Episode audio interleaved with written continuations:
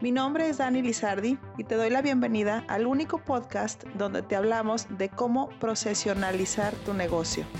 Así es que si tú eres dueño de negocio, empresario, emprendedor o un alto directivo, prepárate para escuchar casos donde los procesos son los protagonistas del éxito. Iniciemos con el episodio.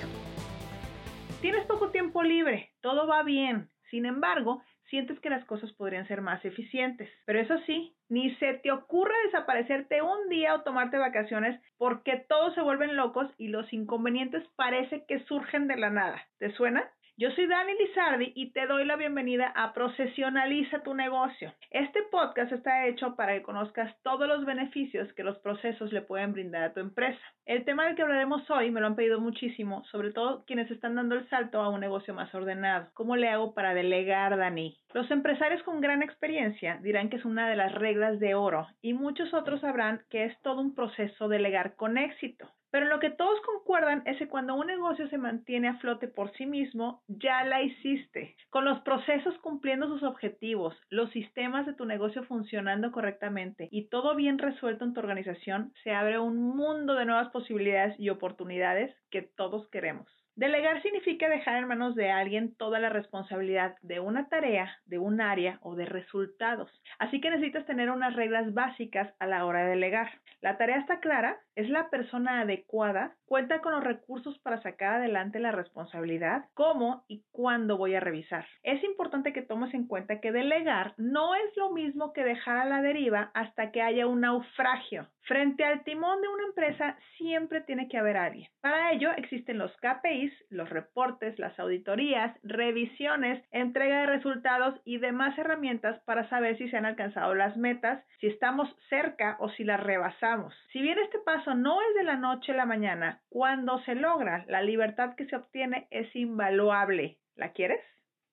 Un gran líder no es necesariamente quien hace las cosas, es la persona que logra que otros las hagan. Decía Ronald Reagan cuando le preguntaron sobre las cualidades de un buen líder. Cuando entendemos que delegar no significa que los resultados serán un desastre, podemos estar más libres porque como empresarios tenemos responsabilidades mayores, incluso la de disfrutar el fruto de nuestro trabajo. Todos los empresarios con los que hablo quisieran delegar más, pero en el fondo o no pueden o les da miedo. Así es que aquí te refuerzo los beneficios que seguro ya sabes de delegar. Número uno, desarrollas a tu equipo. Te das cuenta de qué trae en el morral cada quien, como decimos aquí en México. ¿Quién va a dar el ancho para seguir construyendo contigo? Número dos, el equipo se motiva porque se siente útil y se siente autónomo, en vez de traer guaruras vigilantes todo el tiempo. Número tres, mejora la productividad. Este punto me encanta porque siempre creemos que nadie hace las cosas mejor que nosotros y no es cierto o no siempre es cierto. Y cuando lo descubres, se siente una paz.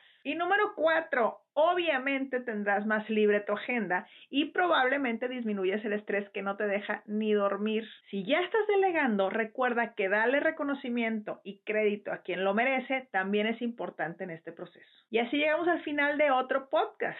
¿Y tú? ¿Qué consejo le darías a alguien que le cuesta trabajo delegar? ¿Necesitas ayuda? Para eso estamos. Comparte esta información y síguenos en nuestras redes. Cuídate mucho y hasta la próxima. Este episodio ha concluido. Ayúdame a compartirlo para llegar a más dueños de negocio y déjame tus comentarios en nuestra cuenta de Instagram arroba metodiamx. Recuerda que un negocio sin procesos es un hobby. Nos vemos en el siguiente. Saludos.